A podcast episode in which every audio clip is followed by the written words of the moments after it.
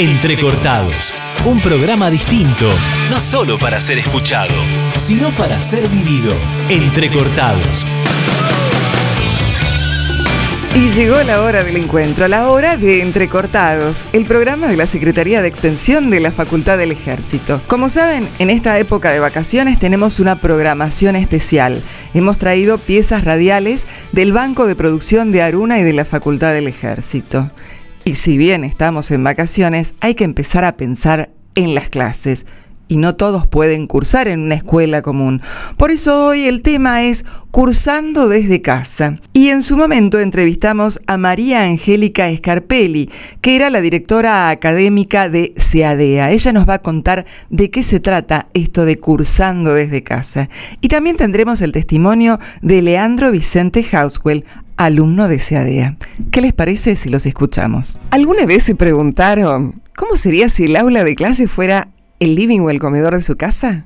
O si en lugar de salir al recreo fueran al patio, o al balcón, o al parque más cercano. ¿Y si sus compañeros de estudio estuvieran a cientos de kilómetros? Esta es una realidad que viven muchos chicos y chicas que no pueden asistir a la escuela por tener que viajar continuamente, ya sea por el trabajo de sus padres o porque ellos son deportistas de élite, son actores, bailarines, músicos, y se enfrentan al desafío de completar sus estudios, primarios o secundarios, esos que debieron resignar para representar al país en el mundo o competir en el nivel más exigente. Todos saben que es necesario completar los estudios, porque estudiar los acerca al conocimiento, a un mejor discernimiento de la verdad de las cosas, desentrañar los misterios del universo y saber, entre comillas, cómo funciona el mundo. La realidad es que estudiar nos libera de la ignorancia, del fanatismo, de la dependencia, de la estrechez mental, en un mundo donde todos los días aparecen conocimientos nuevos y en el que es necesario tomar decisiones. Estos chicos asisten a una escuela donde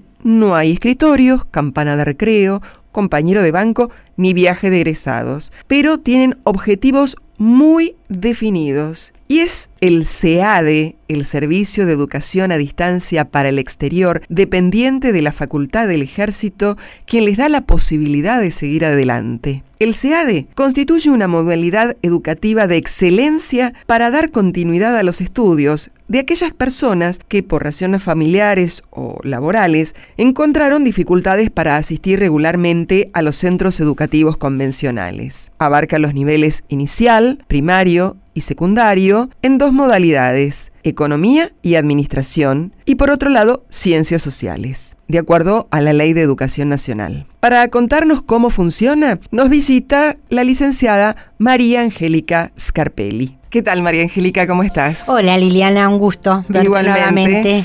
Bueno, contanos un poquito qué es el SEADE. Bueno, el SEAD es una sigla, así que vamos a empezar a describir lo que quiere decir. Es el Servicio de Educación a Distancia al Exterior. Nuestra dependencia directa es la, la DIADIA, que es la Dirección de Educación a Distancia del Ejército, que es quien maneja todo el CEADEA. Son muchas siglas. El Ujú. CEADEA es el Sistema de Educación a Distancia del Ejército Argentino.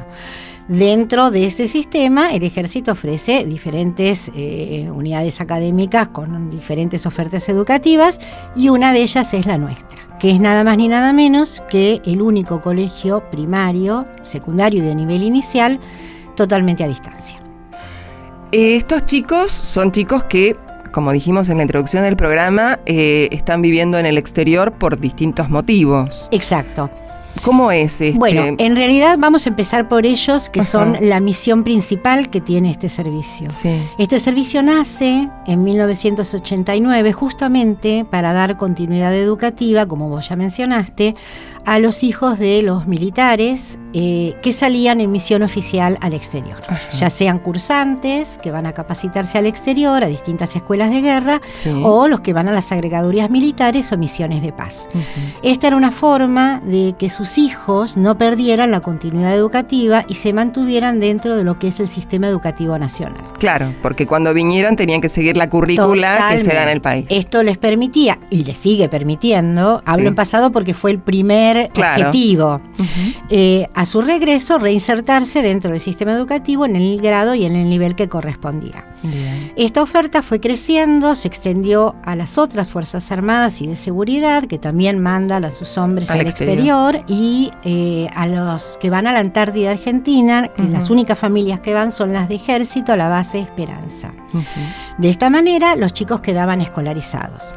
Así mantuvimos durante casi 15 años el público, eh, bueno, se fueron sumando familias civiles también, ¿no? Es decir, a todo aquel que por alguna razón laboral salía al exterior, ya sea fusión oficial como eh, Fuerzas Armadas de Seguridad o Cancillería, o personas que por distintas razones laborales, empresariales o lo que sea, iban a vivir al exterior, los chicos se anotaban con nosotros, de los tres niveles.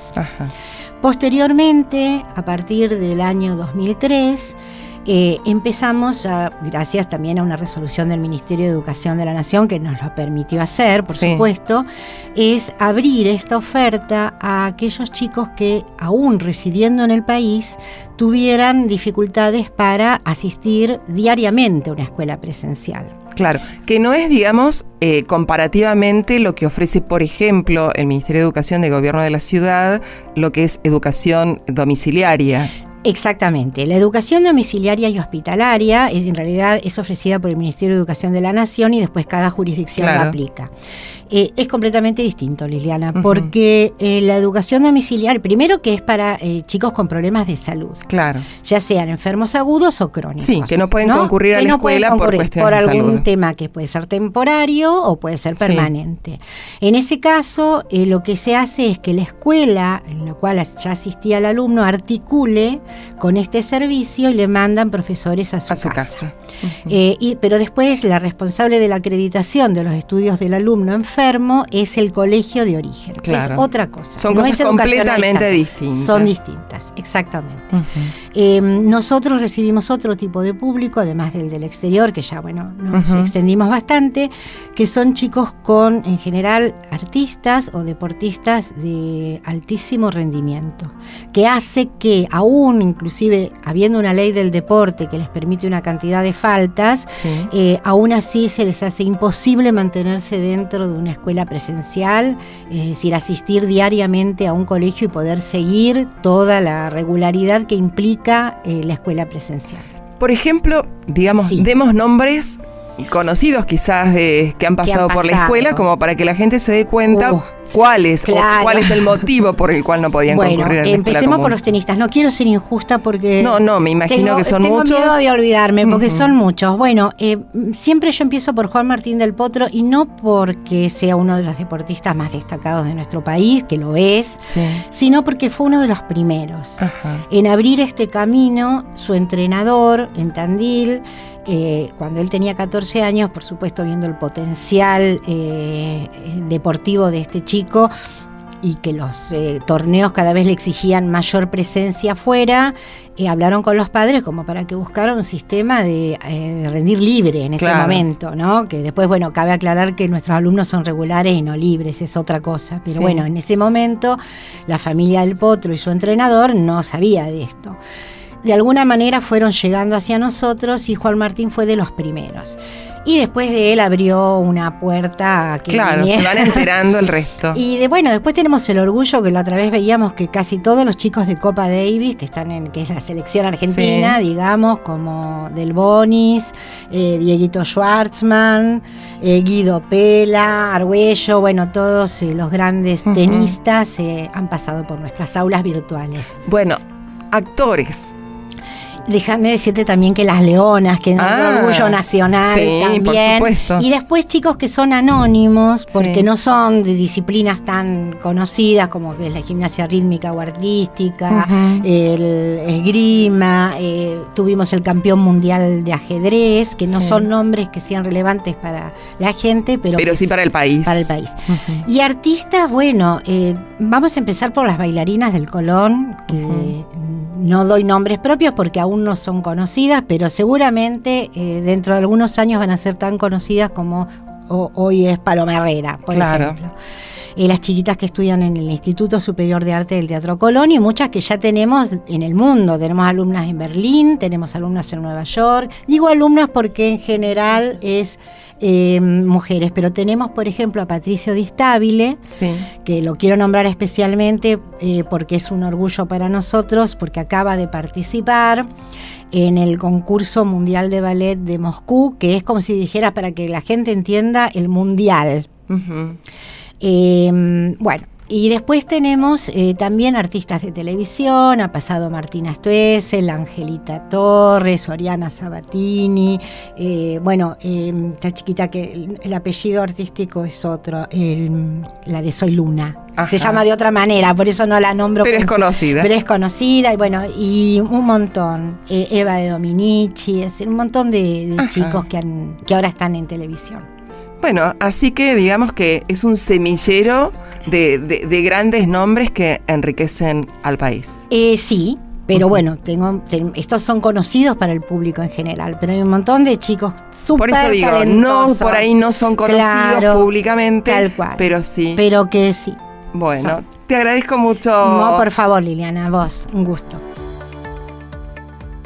Y está con nosotros eh, Gabriela Paradiso, que es profesora y tutora de estos chicos que tienen esta modalidad tan particular para, para estudiar y para aprender. Gracias, Gabriela, por compartir este momento. Bueno, buenos días, Lina. Al contrario, es un gusto. ¿Cómo es tu tarea? Porque sos profesora y tutora. Bueno, mi rol es doble. Empecemos hablando del tutor. ¿Por qué? Porque el tutor es la primera cara que el chico ve en el sistema. Sí. Ve o con la que se comunica, ¿no? No literalmente ve a lo mejor. Eh, el tutor es el que tiene que darle la bienvenida, tiene que explicarle cómo va a trabajar en el sistema, lo describe, le, lo pone al tanto de todo lo que va a tener que ir haciendo, lo contiene en algo que generalmente es muy nuevo para él y se encuentra a lo mejor un poco perdido al comienzo. Somos el primer contacto del chico. Eh, nos encargamos de todo lo en cuanto a lo institucional, bueno, en cuanto a la documentación, si le falta entregar algo, ponerlo al tanto de las actividades, recordarle, si bien el sistema tiene un calendario al que ellos acceden todo el tiempo, recordarle las actividades, lo que tiene que ir entregando, ser nexo con los profesores cuando tienen que hacer alguna consulta. Bueno, y permanentemente estar en contacto con ellos en cuanto a darte cuenta si a lo mejor hay un chico que no está participando, qué le pasa, escribirle, preguntarle. Eh, tienen un montón de dudas que uno no se le ocurren porque está todo el tiempo con esto, pero ellos le parece que es un mundo de problemas. Es muy linda la relación, los vas conociendo mucho, a veces más que en la escuela presencial, sí, porque tenés al, estás al tanto de un montón de, forma directa con los chicos. Claro, exacto. O sea que el tutor es eso, es la cara del sistema que se le muestra a los chicos. Como profesor, por otro lado, eh, hay una tarea, por supuesto, que está muy relacionada uno con otro, pero el profesor es el que se encarga de todo lo curricular. Nosotros como profesores diseñamos el material, o sea, somos autores del material que se utiliza. Eso es importante. ¿Son profesores por materia? ¿Es un profesor que coordina? Por materia. Hay una estructura de coordinadores por nivel, pero cada profesor es de su materia. Como en una escuela común. Como en una escuela común, exactamente. Lo lindo es que uno elabora su propio material. Claro. Entonces, los chicos se llevan el material en un soporte digital, en CD, lo tienen disponible en la plataforma para descargar también, y nos vamos valiendo día a día más de todo lo que son redes, de todo lo que es tecnología para utilizar todos los recursos posibles, ¿no? Eh, el profesor dicta clase eso es muy importante, hay una gran diferencia. Esto no es un colegio libre, o sea, nuestros alumnos son regulares, ellos cursan y tampoco es homeschooling, o sea, los papás no son responsables de la educación. Ellos se llevan el material y lo trabajan con los docentes. o sea, hay un profesor del otro lado que permanentemente lo va guiando, le resuelve las dudas que tenga, lo va, lo va apuntalando en los problemas que tenga y para eso nos valemos de las herramientas que nos da la plataforma. Claro. O sea, em, el correo electrónico, eh, el foro es muy importante porque el foro es lo más parecido a la clase, es lo más dinámico. Claro. Donde nosotros día a día podemos ir planteando inconvenientes, podemos eh, situaciones que después se van a ver en los exámenes, eh, los chicos se relacionan ahí. Sabemos que la primera relación siempre se hace en la plataforma y después terminan comunicándose, obviamente, por las redes sociales. Seguro. Pero la primera relación siempre es ahí adentro. O sea, ellos tienen, son conscientes de que tienen sus compañeros que están en distintas partes del mundo haciendo muy diferentes actividades. Claro. Pero que están en contacto permanente con ellos, permanentemente con ellos. Eh, a veces es más fácil para los chicos entenderlo que para un adulto. Porque para ellos el tema de la red social es cotidiano es algo y común. completamente cercano el compañero. Con eso Exacto.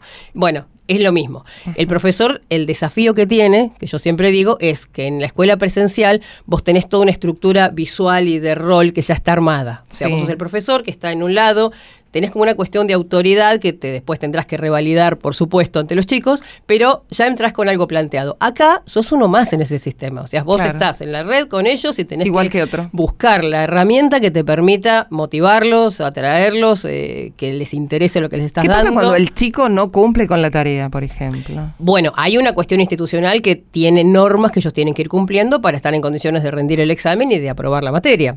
O sea, ese es el último Eso es igual que en la escuela común. Ellos, ellos saben que ellos tienen que terminar, entregar determinados trabajos y cumplir con determinadas pautas que le van a permitir rendir el examen de su materia y acreditarla. Y si se toman pruebas, ¿el chico se copia, se puede copiar? ¿Cómo, cómo es esto? Mira, hay, hay recursos. Por ejemplo, hay exámenes online, supongamos. Los exámenes online tienen una vigencia de, por ejemplo, una semana para resolverlos, pero en el momento que vos entras a resolverlos dispones de 40 minutos o de 60 o de lo que el profesor te haya dado.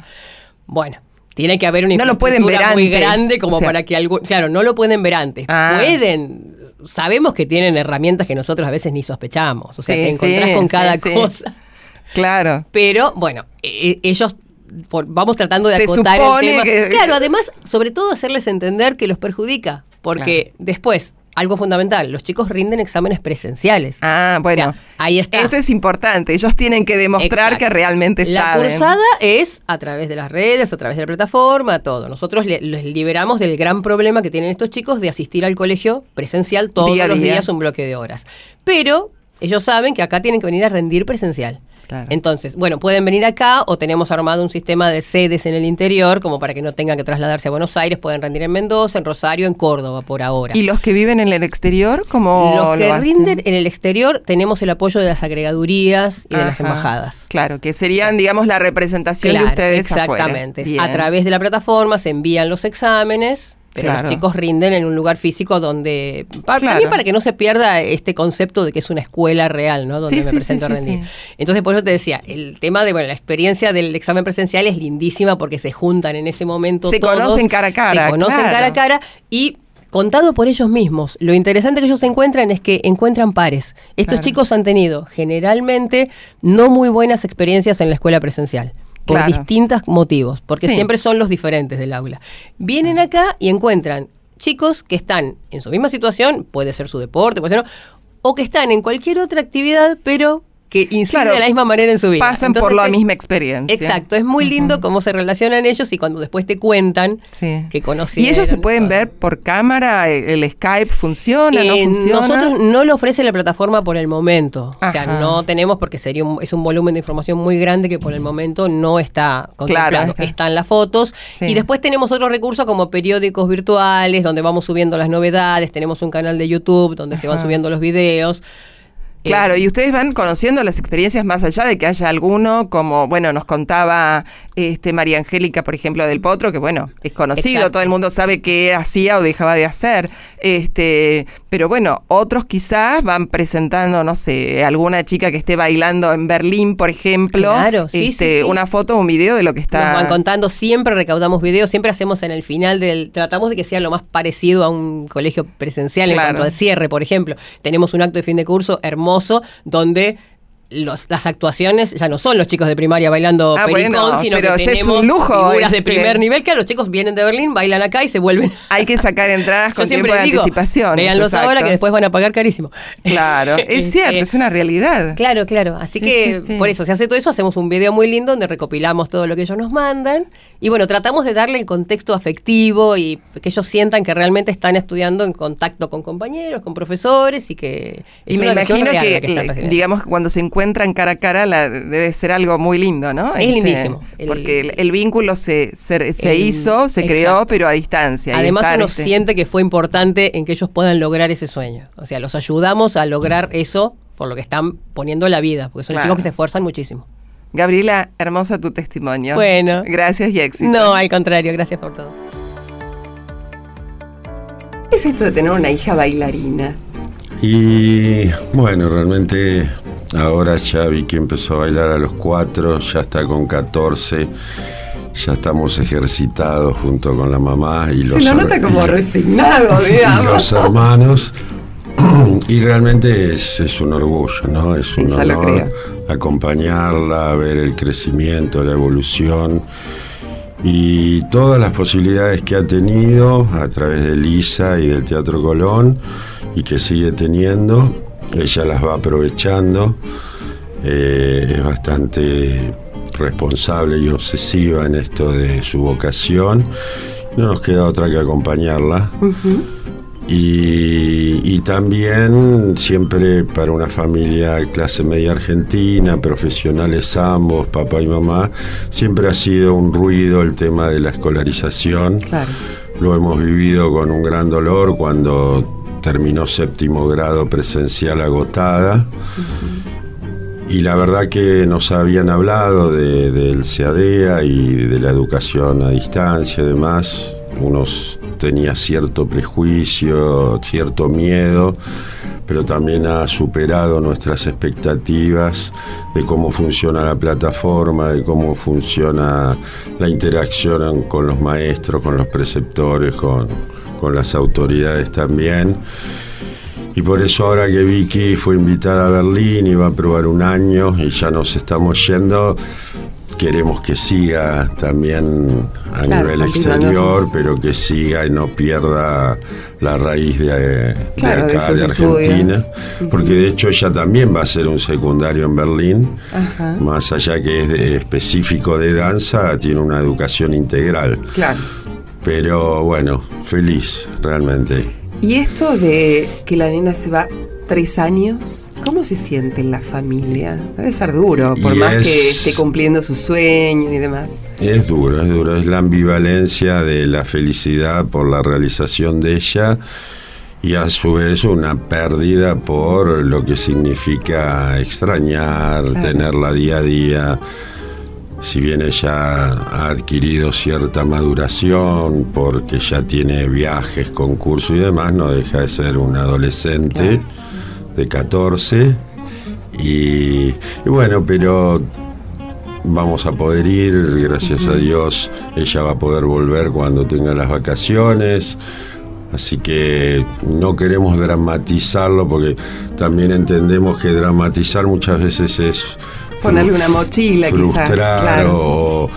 O, que ella corra con cargas que, no, tiene que llevar. Ella tiene que dedicar a, a desarrollarse, a aprender, a aprovechar, porque todo cuesta y nosotros estar ahí para apoyar. Seguro, aparte como todo avanzado, así como ella puede, digamos, cursar a distancia, también los medios de comunicación como que ustedes se puedan comunicar, verse hemos ayornado con, con el Skype, con el FaceTime y claro. ya hemos vivido otras experiencias que Vicky fue becada en el Bolshoi, fue becada y demás chica, ha estado tres semanas internada sin verla y nos comunicábamos por por, Skype. Por Skype y nos saludábamos todos los días. Claro, Y contame, ¿por dónde anduviste? Estuve en esta, eh, este año. En, tu carrera. Porque bueno, ya podemos hablar de una carrera. Comencé yendo a las provincias, a los concursos. Sí, que se dan. Claro, Danza América, en Córdoba, en Misiones. Y mi primer concurso fuera del país fue en Estados Unidos, sí. el YAP a los 11 años en pre-competitive. Ahí fui becada para irme al Bolshoi, un summer. Lo realicé. ahí es donde hablábamos con él todos los días por Skype. Y bueno, hablábamos en, hablaban en inglés. yo todavía no tenía. Claro, mucha. Claro. Pero él me fue dando indicaciones y todo.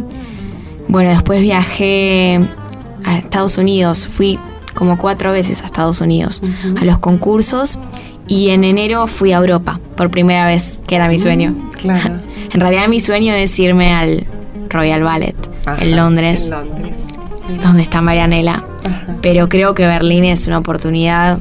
Sí, estupenda. Claro.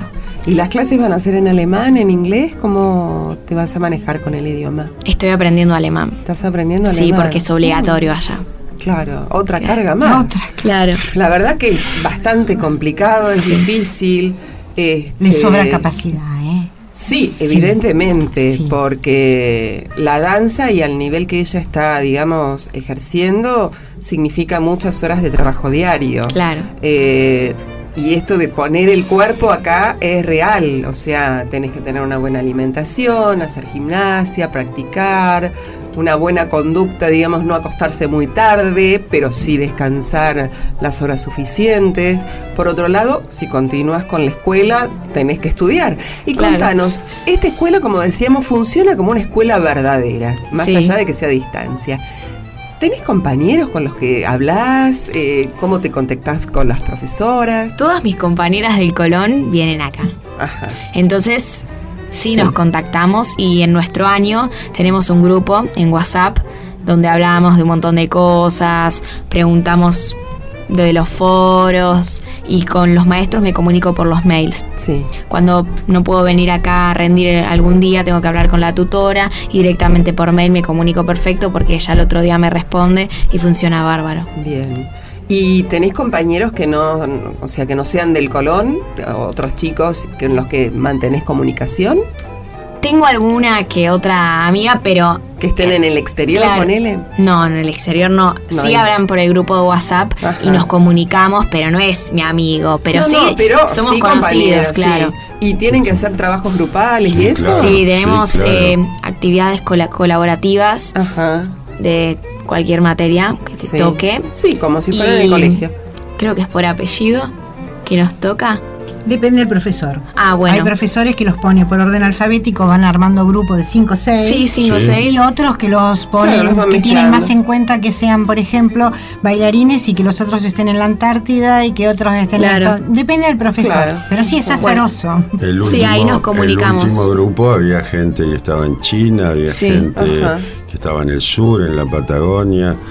Es más, estaba en ese momento en Estados Unidos y se conectaba desde Estados Unidos para cumplir con. Claro. ¿Y cumplen todos o hay algún mago que el grupo siempre lleva que otro no, no, pero algunos porque no tienen internet, como están en el exterior y todo eso, por eso. Se les dificulta más. Claro. Bien. ¿Y cómo te ves vos de acá a unos años? Mira, yo quiero ser primera bailarina. Bien. O solista, por lo menos. Pero sí, primera mejor. Bien. Si, puede ser primera. Y sé que tenemos, tengo que pasar por cuerpo de baile, por todo eso, pero bueno, a mí ya me gustaría directamente saltear a primera bailarina, pero sé que no, que no se puede. ¿Ves la imagen? ¿Te ves ahí en el escenario como primera bailarina? Sí, me encantaría. entonces lo vas a lograr. Dicen que todo lo que uno puede visualizar a la larga termina cumpliéndose. Modestamente creo que es nuestra próxima Marianela Núñez. Sí, yo, o sea, no la conozco mucho, pero tiene todo el porte de una bailarina. ¿Mm? Así de una gran este, bailarina. De una gran bailarina, sí. Este, puedo comentar a, nuestros amigos oyentes que ella está sentada a la mesa en una perfecta posición. Este, su peinado, su cara, todo es bailarina. Así que, no, sí, de acá al estrellato seguramente. Yo agrego que, que Vicky ha tenido grandes maestras. Seguramente, porque para llegar a esta edad. en Argentina hay grandes maestros, eh, tanto del Instituto Superior de Arte. Eh, como los privados a claro, los, que cuales la supieron acceder, primero. Y, y, son muy reconocidos, tanto los maestros como los bailarines argentinos en el exterior. Sí. Lástima que, bueno, muchas veces no, no se protege tanto a nuestro capital cultural, ¿no? Es cierto. Y, y los chicos, bueno, ante estas eh, propuestas se van jóvenes o es una lástima porque deberíamos cuidar más, pero hay que reconocer que, que, hay talento en nuestro país. Sí, lo que pasa es que no se visualiza tanto como en otros escenarios del mundo y entonces, bueno, eso hace que eh, también los aportes económicos tampoco están puestos acá, están puestos en otros escenarios y eso hace que los chicos se vayan. Pero tengamos la esperanza de que van a volver y con que sean nombres y representen al país es un, una escarapela más, realmente es un orgullo. Y para contarnos de su experiencia nos visita Leandro Vicente Haswell. ¿Qué tal, Leandro? ¿Cómo te va? Muy bien, muchas gracias por eh, invitarme aquí. Estoy muy agradecido. Bueno, vos sos, podemos decir, violinista. En realidad es así, estás estudiando, pero sos violinista porque ya has ido a representar a nuestro país en el exterior. Contame, ¿cuándo empezaste a estudiar violín? El violín lo comencé a estudiar eh, cuando tenía ocho años.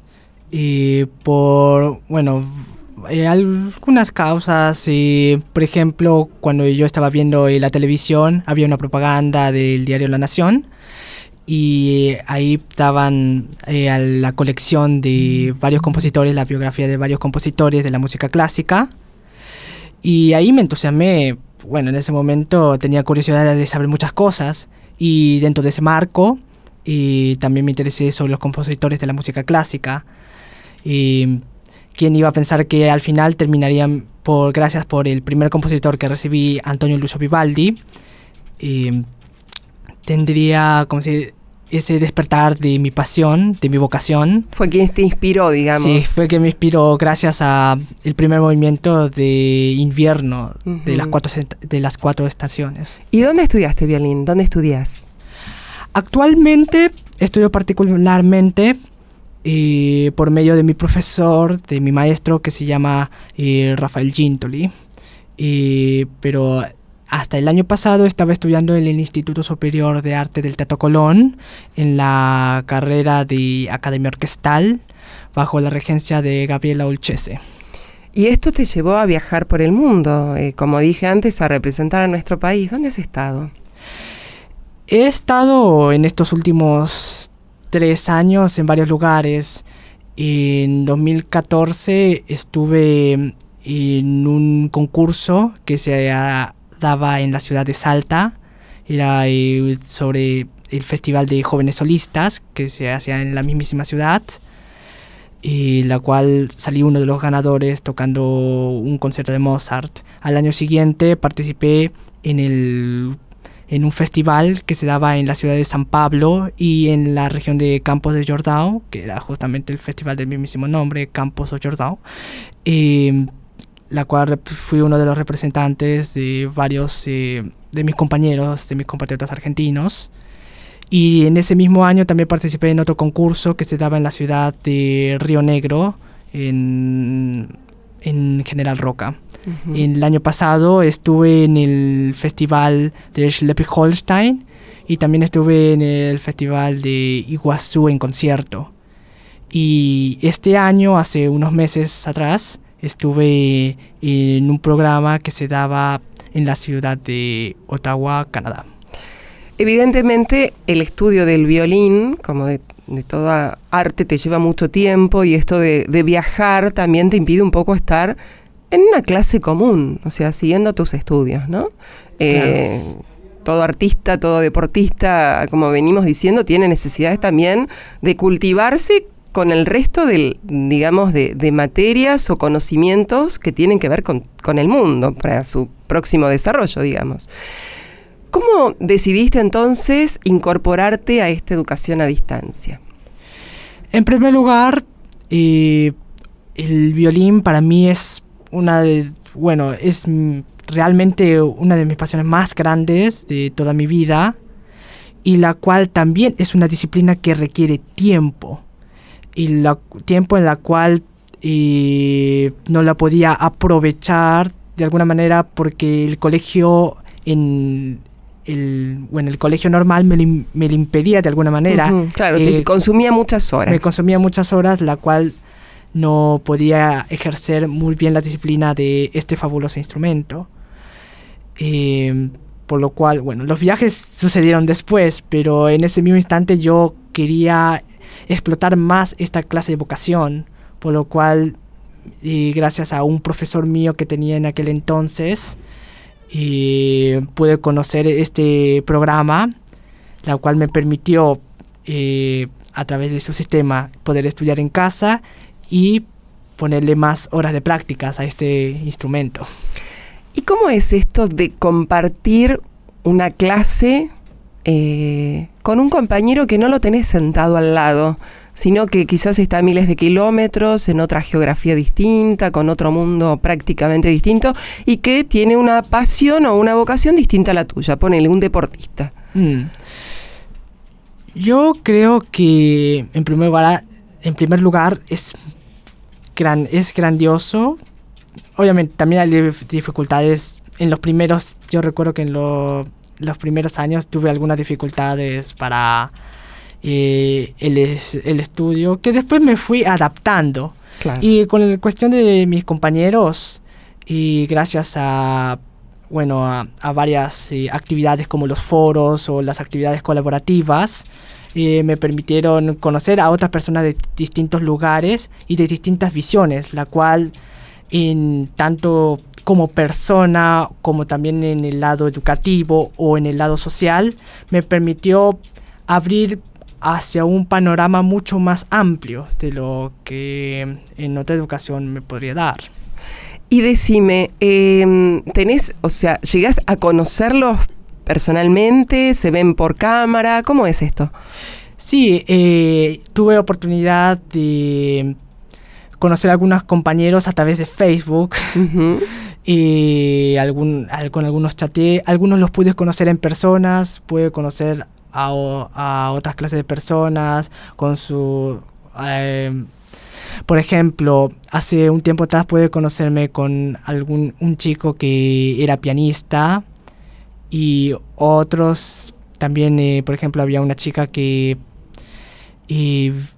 vivía en Calamuchita, en Córdoba, que es prácticamente en el campo y gracias también a los exámenes presenciales pude conocerla y la verdad es impresionante.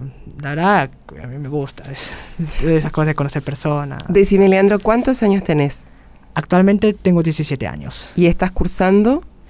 ¿En qué sentido? ¿En qué año, qué año estás cursando ah. del colegio? El sexto año de la orientación de ciencias sociales.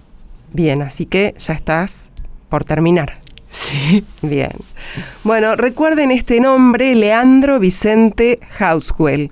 Ya nos está representando el país y a todos los melómanos, tenganlo presente porque en años más va a ser un gran músico de la República Argentina. Gracias.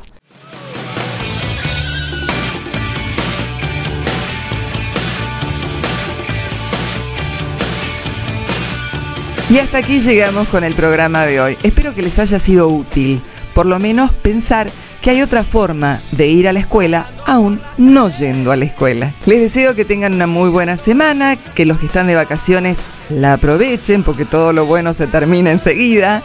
Y bueno, nos encontramos en el próximo Entrecortados, siempre con Juan Riveros en sonido y con mi voz, la de Liliana Marí y toda la Secretaría de Extensión de la Facultad del Ejército. La cita acá, en Entrecortados, por FM Soldados. Hasta la próxima. Chao.